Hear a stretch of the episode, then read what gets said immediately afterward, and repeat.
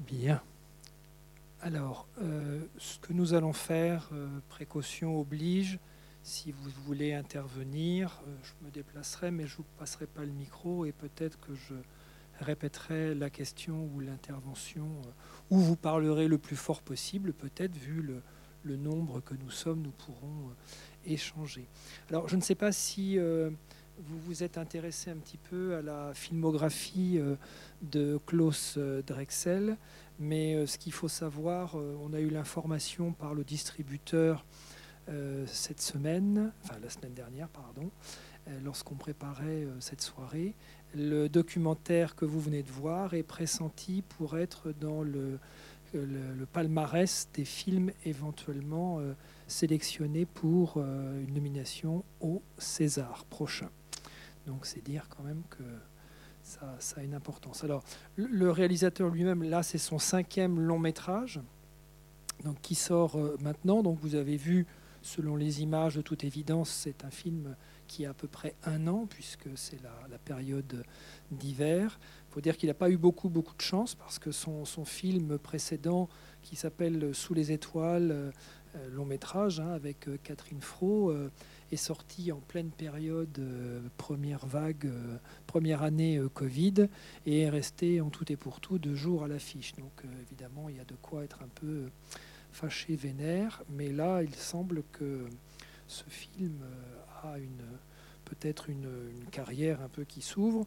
Donc pour très rapidement, hein, je, vous l'évoque, son premier film c'était en 2008 avec une affaire de famille, il y avait André Dussolier et Miu Miu. Ensuite en, en 2014 au bord du monde. Là, c'était un autre long métrage, mais forme documentaire, un peu comme celle-ci, déjà avec la patte, avec euh, ce qu'on pourra peut-être évoquer tout à l'heure sur euh, l'éclairage, les lumières, les couleurs.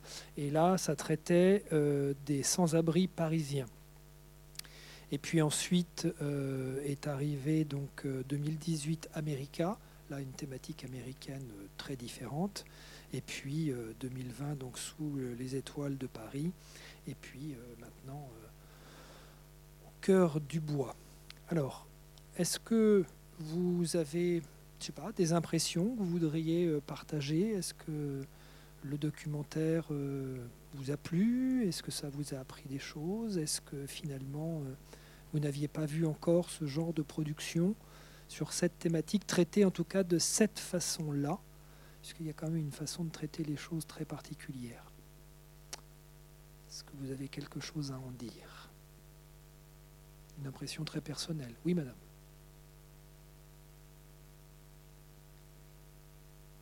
Alors vous parlez très fort.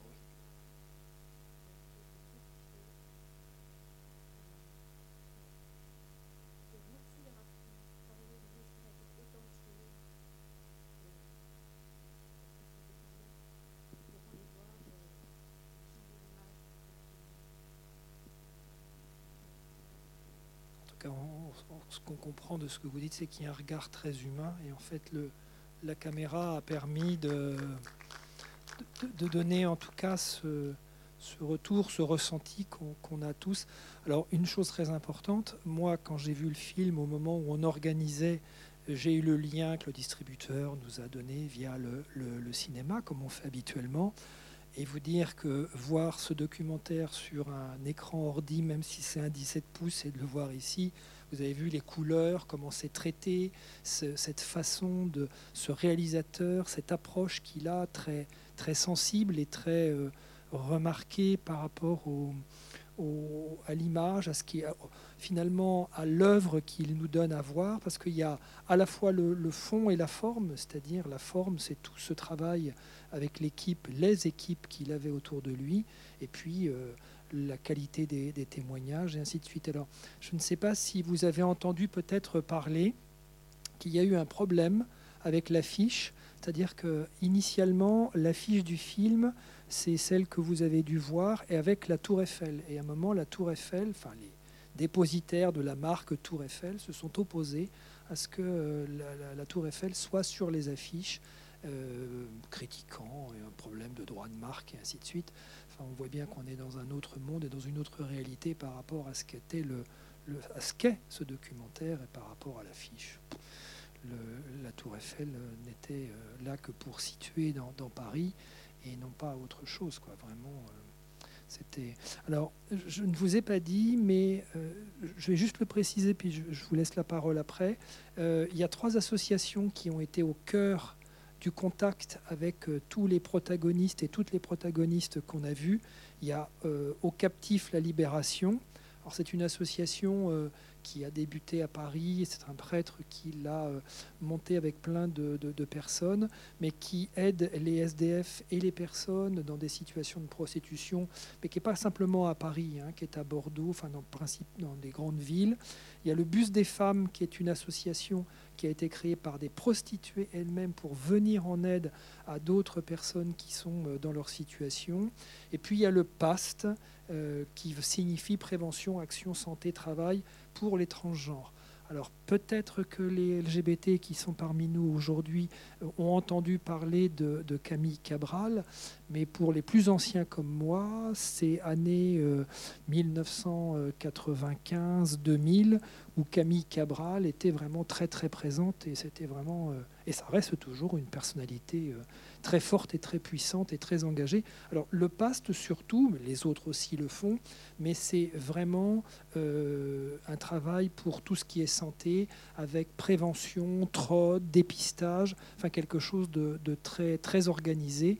C'est évoqué à un moment, hein, il y, a une protagoniste qui dit, moi c'est toujours... Euh, avec préservatif, puis euh, les, poubelles, les déchets, mais c'est un aspect hyper important de la santé sexuelle, y compris pour les personnes qui sont en situation de prostitution. Dans le documentaire, mais on pourra peut-être en parler, je n'ai pas saisi que l'une ou, l'autre se nomme d'elle-même travailleuse du sexe. Ça, c'est quelque chose qu'on pourra peut-être évoquer. Je vous laisse la parole, désolé.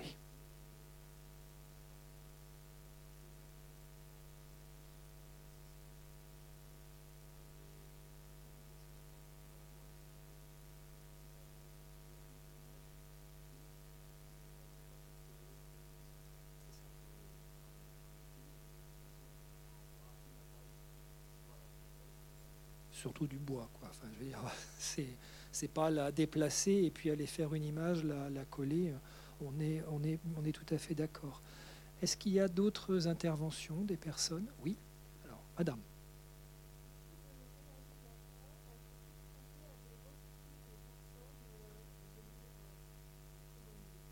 Alors, dans le synopsis, enfin dans le, document presse, je n'ai pas souvenir qu'il est, qu'il est euh, mentionné. Euh, puisque ça a été un travail avec les trois euh, associations, mais très probablement que oui. C'est-à-dire que pour euh, créer un, documentaire comme celui-là, il faut effectivement rencontrer beaucoup plus de personnes que celles que l'on voit à l'écran pour pouvoir avoir un panel d'une grande diversité aussi, parce que c'était ça aussi l'intérêt, on le voit bien, même s'il y a des histoires peut-être qui peuvent se ressembler par moments, il n'empêche qu'il a fallu du, et vous avez vu, il y a des personnes qu'on ne voit pas du tout à, l'image, avec symbolisé avec le, siège vide, parce que ça faisait aussi partie euh, des questions éthiques où euh, tout réalisateur ne met pas en danger les personnes, ne peuvent apparaître à l'écran, parce qu'il y a quand même un grand nombre de protagonistes là euh, dans le documentaire. Et à mon avis, pour autant de personnes, il y a au moins autant de refus, sinon deux fois plus parce que c'est quand même pouvoir témoigner à visage découvert. Alors certaines personnes, vous l'avez entendu, disent bah, si ma famille me voit, oui, bah, tant pis, j'assume. Et ce qui est très frappant aussi, c'est euh, là de l'avoir revu, ça me l'a remis en mémoire, c'est cette phrase où la personne dit bah, je n'apparais pas à l'écran parce que c'est pas que j'en ai honte, c'est que je veux être considéré comme une personne et pas pour la prostituée que je suis et qu'on me colle cette étiquette-là euh, au quotidien. Et ça, c'est...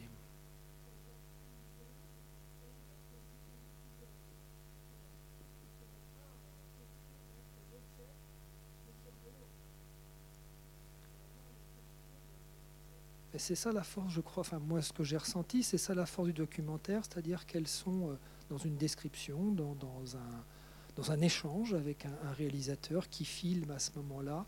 Il y a un seul moment où euh, Klaus Drexel dit qu'il a eu un problème vraiment éthique, non pas le fait de le tourner, mais de le mettre et de le laisser comme séquence dans le, documentaire. Est-ce que vous voyez de quelle séquence il s'agit? Voilà, quand il paye euh, cette dame, euh, parce que il explique qu'en fait ça a été un problème éthique et qu'il a décidé de le laisser, puisqu'on l'a vu, bon ça, il n'y a pas de secret, mais que comme il n'avait pas dit action, ça avait été discuté avant et que en plus, comme elle ne témoignait pas comme les autres personnes avec visage découvert et qu'en plus elle avait la voix un peu trafiquée, il ne la mettait pas spécialement en danger et qui pour lui, bon, voilà, c'était, ça pouvait euh, s'entendre, même si, euh, il aurait pu choisir de ne pas le mettre et de commencer simplement au début. Euh.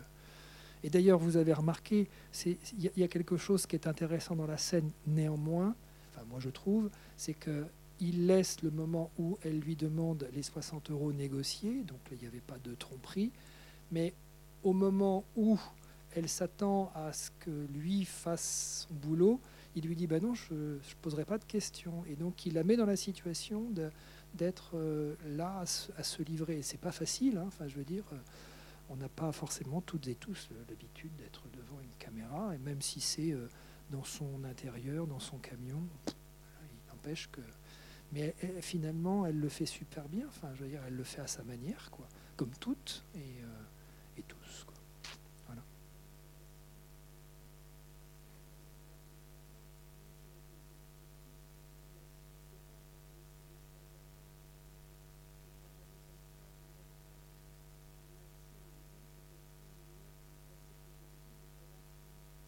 C'est ça. Est-ce qu'il y a d'autres euh, envies de réaction, des questions euh, Oui.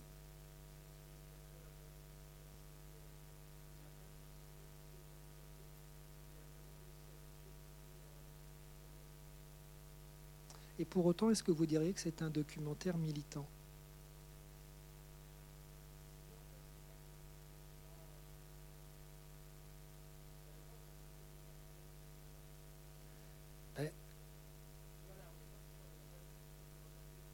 Voilà, c'est ça. Dans ce que je trouve, moi en tout cas, de ce que je, là je vois ce soir, je trouve que c'est assez fort parce que justement ces messages, ces réalités-là passent et c'est pas dans un dans un flot où il faut être d'accord ou en désaccord. Il n'y a, pas de jugement, il n'y a pas une image de jugement à quelconque moment. Et, et c'est ça qui fait la force euh, de ce qui fait qu'on est touché, qu'on est intéressé, qu'on ne voyait pas les choses sous cet angle-là, on, découvre ces situations-là, et il y aurait pu y avoir d'autres, plein d'autres situations. Mais quand vous parlez de, de films sur la thématique l'identité de genre, vous avez remarqué quand même, ça c'est assez euh, propre aux personnes concernées, c'est-à-dire que aucune de ces personnes-là, ou très rarement, ne se revendique ni d'elle-même qu'elle est transgenre. Il y a une fois où le mot est utilisé, toutes parlent de transsexuel. Et c'est ça qui, est euh, qu'il faut constater. C'est ni intéressant, ni grave, ni pas grave. C'est simplement que sur la question de l'identité de genre aujourd'hui, les personnes transgenres vont rejeter profondément le mot transsexuel. Alors je rappelle pourquoi pour les personnes qui ne savent pas, c'est que le, le terme transsexuel pour les, plus jeunes ou les moins jeunes qui veulent entrer ou qui sont déjà entrés dans une transition, c'est-à-dire une ALD 31, une, une prise d'hormones avec ce qu'on appelle une hormonothérapie, euh, n'acceptent pas d'être appelés, d'être nommés transsexuels, parce que c'est un terme éminemment médical. Il y a toute une, depuis maintenant... Euh, plus de dix ans, il y a toute une génération euh, de personnes d'un certain âge ou très jeunes qui refusent d'être psychiatrisées. Pour autant, à Angers, je vous rappelle, enfin je vous rappelle non, parce que je ne vous l'ai pas dit, mais je vous le dis, là, depuis, euh, depuis deux mois, avec le forcing en use day de la manif pour tous, il n'y a plus un seul ou une seule endocrinologue sur le 49 qui accepte de prendre une personne trans en parcours non psychiatrisant. Qu'est-ce que ça veut dire quand je dis ça? Ça veut dire que quand il y a le premier rendez-vous, l'endoc exige une attestation de psychiatre comme quoi euh, la personne euh, peut commencer son hormonothérapie. Ce qui, est impossible et inimaginable, mais on ne rentrera pas dans les détails de pourquoi avec la décision de 2009 de l'autorité de santé qui, qui, pour autant, elle dit que ça n'a plus valeur et que voilà. Mais il n'empêche que tout le lobbying de la SOFECT, qui ne s'appelle plus comme ça, mais peu importe, euh, aujourd'hui, bah, ça fonctionne. Et on ne sait plus vers où emmener ni euh, accompagner les, plus jeunes ou les moins jeunes qui veulent entrer en, transition.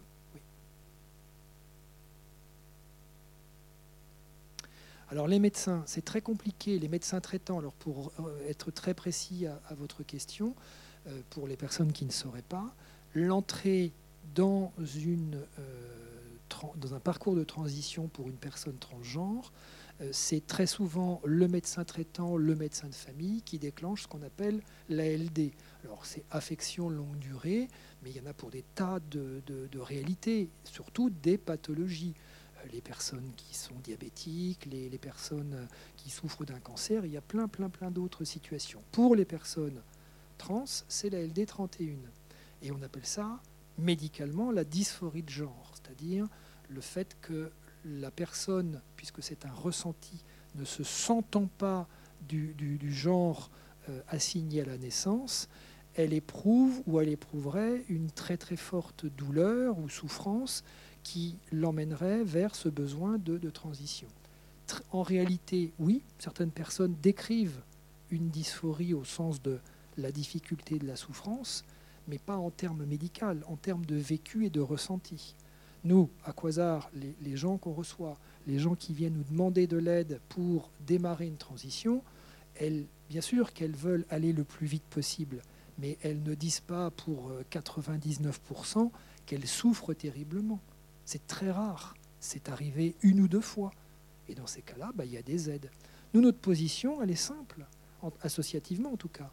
Elle est de dire que nous sommes tout à fait opposés à la psychiatrisation de toutes les personnes trans, c'est-à-dire à, l'obligation d'attestation par un psychiatre qui de toute façon n'y connaît strictement rien à la question, c'est-à-dire qu'il plaque une réalité binaire et une réalité hétérosexuelle sur quelque chose qui n'a rien à voir avec ces réalités-là. C'est ça ce que ça veut dire. Donc à partir de ce moment-là, nous nous disons que nous sommes absolument opposés et il faut qu'on trouve des, des solutions, mais plus loin qu'à Angers ou dans le département. Et ça se fait. Euh, ça se met en place, mais c'est très très très difficile. Et que, euh, en revanche, quand la personne souhaite vraiment entamer un travail avec un psy, psychologue, psychiatre, comme elle veut, c'est-à-dire que vous et moi, dans n'importe quelle situation de la vie, on a la possibilité d'aller voir le médecin qu'on veut pour discuter des difficultés qu'on ressent pour telle et telle raison. Mais il n'y a pas à s'y opposer. Mais arrive un moment, ce, dont, ce à quoi on s'oppose, c'est ce validisme médical qui se pose à un moment. Alors, la grande discussion, c'est sur les mineurs. C'est-à-dire que, et là, nous, on le constate depuis euh, plus d'un an maintenant, euh, on a redémarré, donc euh, avant, on avait des demandes, mais c'était vraiment épisodique, 5-6 demandes à l'année. Depuis la fin du confinement, du premier confinement de 2020, ça a été un flot incessant de demandes de tous les âges. Les, demandes chez nous, ça va de 8 ans à 77 ans. Et euh, la première année, on a eu 60 personnes. Et là, cette année, on, dépasse ce chiffre-là. Mais par contre, cette année, la nouveauté, c'est qu'on a basculé à 80% des demandes, ce ne sont que des mineurs. Alors ce sont des mineurs qui viennent seuls parce que ce sont des situations très complexes familialement. On est à deux doigts de la déclaration euh, du signalement au procureur de la République, mais on écoute la personne parce que c'est arrivé une fois. On aurait dû le faire, mais quand on discutait avec le jeune, on l'aurait mis encore en plus dans une situation inextricable par rapport à sa situation très précise. Donc euh, c'était aussi géré avec la maison des ados, donc euh, on suit très près, et, ce sont les familles qui viennent nous voir, qui sont complètement perdues, qui ne comprennent pas. Évidemment, on leur a jamais euh, expliqué ce que c'était que l'identité de genre et eux-mêmes n'en avaient pas du tout idée. Mais ce sont des parents qui, euh, avancent vitesse grand V. Alors évidemment, au départ, ils freinent des cas de fer hein, parce qu'ils ne comprennent pas. mais on en a même vu dans, les rendez-vous individuels taper sur la table en disant que jamais, au grand jamais, ils ne genreraient dans l'autre genre leur, leur enfant et qu'ils n'accepteraient pas le prénom d'usage qu'ils souhaitaient. Et six mois après, c'est plus du tout ça, quoi. C'est le contraire. C'est-à-dire que c'est eux qui sont proactifs et qui font avec leur chemin. En tout cas, il y a une chose qui est certaine, c'est que là, euh, on va lancer un groupe pour les mineurs parce qu'ils ont besoin entre eux de se voir, de se rencontrer, de rigoler et de papoter dans les mêmes classes d'âge et les générations. Évidemment, on ne va pas mettre euh, des enfants de 10 ans avec euh, des, plus grands de 17 ans qui ne vont pas avoir les mêmes préoccupations. C'est complètement assez entendable. Mais ils ont besoin de ça. Ils ont besoin de voir qu'ils ne sont pas seuls. Et ça, c'est absolument primordial et le nombre d'établissements qui nous contactent, les CPE, les infirmiers, infirmières, parce qu'ils sont complètement actuellement euh, sans réponse par rapport à ça. Ce n'est pas la circulaire qui est sortie qui, aide à cette réalité-là. Voilà, ça c'est la, grande situation. Donc pour en revenir au documentaire, on voit que c'est une question aussi générationnelle, c'est-à-dire qu'ils bah, utilisent le terme transsexuel, ce que aujourd'hui... Euh, 99,99 des, des, personnes que nous nous rencontrons, en tout cas, n'utilisent pas. N'utilisons plus jamais. Est-ce que vous avez d'autres euh, remarques? Oui.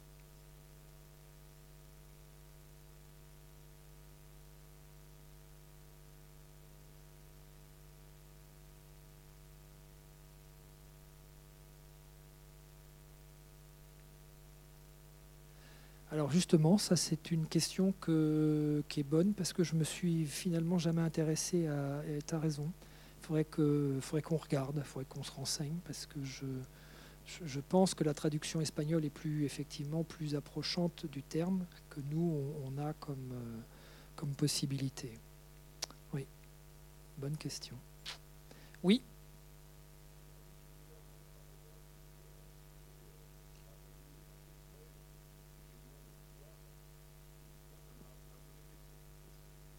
Alors c'est une, c'est une très bonne question et on aurait aimé pouvoir avoir sa réponse en, direct et, vous comprenez bien que je ne répondrai pas à sa place, j'en ai pas du tout la, connaissance. Ce que j'ai cru comprendre en tout cas, que c'était sa patte de, réalisateur, cette approche-là, et qu'il a utilisé peu ou prou avec l'autre documentaire sur les SDF quelque chose d'assez ressemblant. Je ne pense pas que ça soit pour magnifier la, la misère et ainsi de suite, c'est que c'est on pourrait le voir aussi, mais c'est moi qui le dis, hein, je ne prétends pas que ce soit la position du réalisateur, c'est que c'est aussi donner une dignité à ces personnes que de leur donner un cadre où ils peuvent, où elles peuvent euh, se, livrer aussi intimement de cette façon-là. Euh, ce, qui, ce, qui, veut dire quand même que dans le... Alors dans, l'autre, la première partie de ce que vous abordiez sur la question LGBT, c'est très c'est effectivement une, réalité LGBT qui n'est absolument pas euh, négligeable ni à nier. La meilleure des preuves, c'est qu'il y a une autre association qui est assez connue par les LGBT euh, à Paris, qui s'appelle Accept ST, et qui œuvre beaucoup, justement, et qui défend énormément euh, les personnes, alors pour le coup, travailleuses du sexe, parce que là, on est sur le côté revendiqué, de, de, l'activité de prostitution et qui, est revendiquée comme un travail, non pas subi mais choisi. Or, on le voit dans le documentaire, beaucoup disent que ben, si elle pouvait faire autrement, elle le ferait. Et pour dire les choses, nous, on est par exemple en lien avec le, mouvement du nid euh, qui nous avait demandé si sur une plaquette que réalisaient des personnes euh, prostituées, mais transgenres sur Angers, euh, nous acceptions de, figurer avec d'autres associations. Et on a négocié avec eux en leur disant, ben, euh, oui, mais il y a quelque chose qui, est un point qu'on doit discuter, c'est que vous, vous êtes sur une ligne très abolitionniste, c'est votre position et chacun a la sienne. Nous, on n'a absolument rien contre le fait que des associations comme vous aident les personnes qui souhaitent euh, sortir de la prostitution, pouvoir en sortir, mais il faut aussi entendre les personnes, les autres personnes qui, elles, le, pratiquent et le disent comme étant euh, une activité euh, professionnelle. La meilleure des preuves, c'est qu'ils ont créé un, syndicat qui s'appelle, au revoir, qui s'appelle le, STRAS et qu'ils revendiquent ça. En tout cas, toutes et tous sont sur la même longueur d'onde, peu importe le positionnement et ainsi de suite. je parle des personnes euh, prostituées, c'est la pénalisation des clients qui est une catastrophe et dénoncée comme telle depuis cinq ans. Ça, c'est sûr et certain. Là, on le sent bien. Là, c'est, ça, ça, amène une précarisation et, une difficulté euh, plus compliquée encore. Est-ce que vous auriez d'autres euh, interventions? On va arrêter là, hein, ne vous inquiétez pas, euh, il n'y a pas de difficulté. Ah oui, pardon, excuse.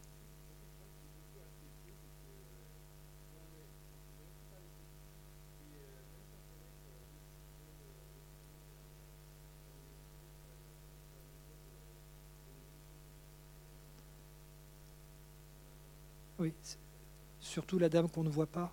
La, personne qu'on ne voit pas dit très clairement, elle, elle, balaie en fait euh, des décennies de réalité, de, vécu. Mais alors il y a une chose qu'on doit se dire, hein, parce que là on parle du film tel qu'on l'a vu, mais depuis, avec l'effet Covid, c'est d'une gravité totale. Hein. Euh, je parlais d'Accept mais le PAST a dû le faire. Je veux dire, les personnes, les prostituées, qu'elles se décrivent comme euh, ne voulant pas euh, faire ce travail, mais le faisant quand même, ou comme euh, travailleurs ou travailleuses du sexe, il a fallu les aider avec des colis de première urgence. Hein, parce que l'année 2020, ça a été une catastrophe. C'est-à-dire qu'elles ne pouvaient plus gagner, plus payer leur loyer. Enfin, il y en a qui se sont retrouvés à la rue. C'est ça aussi la réalité. Hein.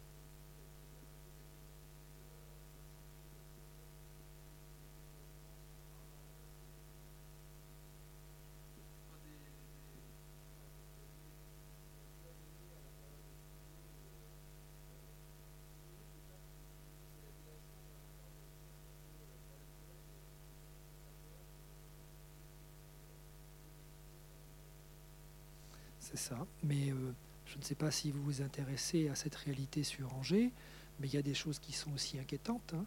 Alors bon, il y a le quartier de la gare où euh, il, y a, plusieurs. Euh, il y avait, c'est un quartier que moi je ne fréquente plus beaucoup, mais je sais qu'il y avait un certain nombre de travailleuses du sexe trans là-bas. Il y a un autre phénomène qui est, qui est autre, qui n'a rien à voir directement avec la question trans, mais ce sont les mineurs non accompagnés.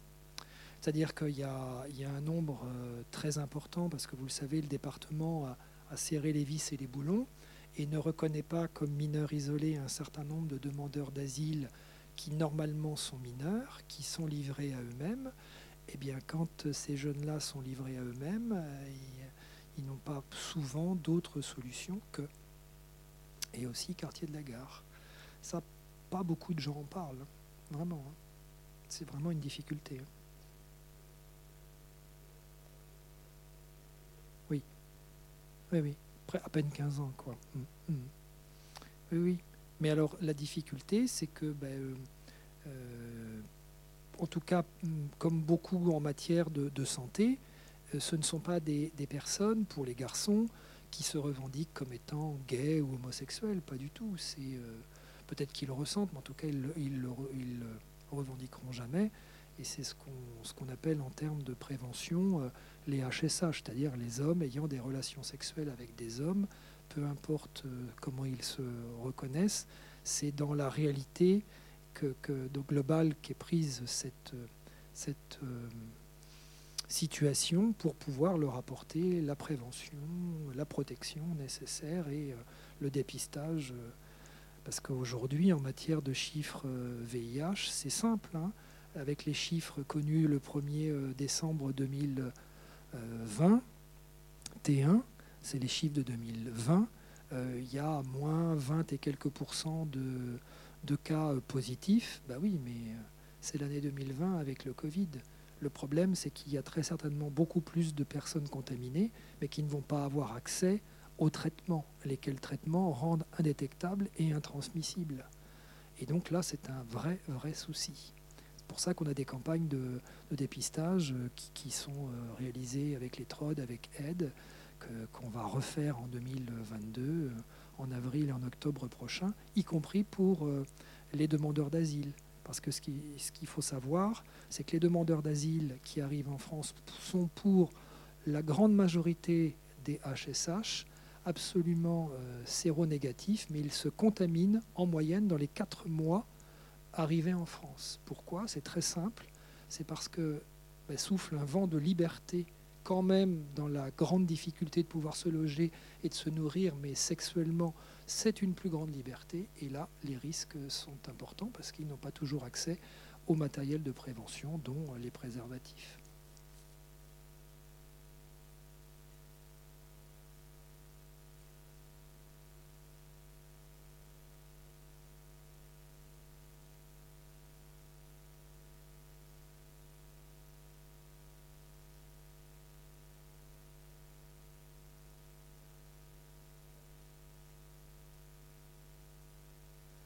Eh oui. Et alors, quand on, quand on est en réunion de Corévie, quand on demande les chiffres de la PrEP, alors la PrEP, j'explique, c'est le traitement pré-exposition euh, des personnes qui ont une difficulté à, par exemple, utiliser euh, le préservatif dans euh, des rapports multiples ou un seul rapport, peu importe. on nous répond ah ben c'est les gens qui n'ont qu'à prendre une demi-journée pour venir entrer dans un protocole de PrEP. De toute façon, il y a un problème sur le Maine-et-Loire qui est très simple. Si on compare les chiffres de la PrEP avec euh, les autres départements du, des Pays de la Loire, on est le, département qui a le moins de PrEP. C'est tout à fait anormal. Tout à fait anormal.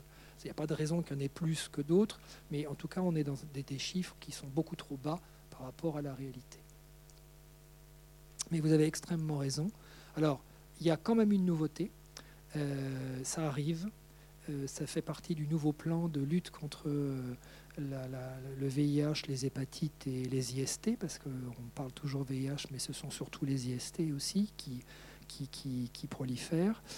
Euh, il y a un nouvel accord qui est passé et maintenant on va pouvoir se rendre dans les labos et faire la totalité de ces examens-là de façon à ne plus avoir euh, à attendre des rendez-vous dans les Cégides. C'est incessamment sous peu. Hein.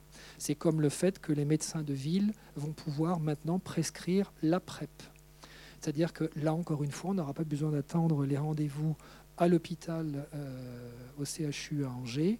Euh, d'ailleurs, je vous signale que les Angevins, pour l'essentiel, n'allaient pas à Angers, mais allaient à Cholet ou à Saumur parce que les rendez-vous étaient plus faciles. À partir du moment où on pose ça et qu'on nous répond tout va bien, non, il y a un problème. Mais vraiment, hein, il y a un problème. Donc cette réalité-là, la prévention, elle touche euh, des tas de, strates en réalité, et de, et de diversité, mais de, de réalité. Ça, c'est indéniable. Mais en tout cas, bon, on essaie d'avancer. Je ne dis pas que ça va être la panacée, hein, ça va être compliqué. Tous les médecins ne vont pas faire la PrEP parce qu'ils ne sont pas formés, mais il va falloir en, repérer 2, 3, et puis au fur et à mesure, 4, 5, 6, 7. Ce sera comme la LD, il va les former. Il n'y a pas d'autre solution. Vraiment. Vraiment, vraiment. Après, les tests en labo sont fiables, hein, ce n'est pas la question. C'est vraiment. Puis il y a aussi autre chose, c'est qu'à partir du moment où il y a eu le Covid et que le CGID est rattaché au CHU, euh, l'ensemble du personnel, pour beaucoup, a été euh, dispatché sur le, les suivis Covid, beaucoup moins disponible pour les rendez-vous, et c'était plus anonyme, euh, c'était toujours gratuit, ça n'avait pas de difficulté, mais c'était nettement moins anonyme puisqu'il fallait prendre rendez-vous téléphoniquement et on ne pouvait pas arriver comme une fleur aux heures d'ouverture si on était disponible sur ces horaires-là. Ça aussi, les horaires, c'est une, grande problématique. Voilà. Bien. On n'a plus rien à, dire. Donc voilà, on espère qu'une fois prochaine, on aura le réalisateur. Alors, petite information quand même, euh, les 400 coups sont en train d'envisager la possibilité, parce que ça a été tenté une fois et ça a été une catastrophe euh, électronique et, matérielle, de pouvoir projeter après le film un zoom, parce qu'on a étudié, la, on a imaginé avec le, distributeur et le réalisateur de pouvoir l'avoir en image de, chez lui, le, enfin où il était, quoi. Et puis avoir le son avec le micro, poser vos questions, lui répondre et ainsi de suite. Donc ça a été tenté une fois, ça a déréglé complètement le projet. Donc vous comprenez bien que le, cinéma n'a pas envie de recommencer la catastrophe, mais qu'ils envisagent, à quel terme, je ne sais pas, en fonction des, possibilités économiques qui sont quand même fragiles à l'heure actuelle, vous le pensez bien, d'avoir euh, le matériel qui permettrait quand même ça, parce qu'apparemment ça existe et ça doit bien exister. Et donc peut-être que ça permettra effectivement, euh, dans les temps à venir, avec euh, des perturbations peut-être qui vont poursuivre encore des mois, avoir au moins une soirée avec le réalisateur. En tout cas, merci pour votre participation. Très bonne soirée et bah, au plaisir. Voilà.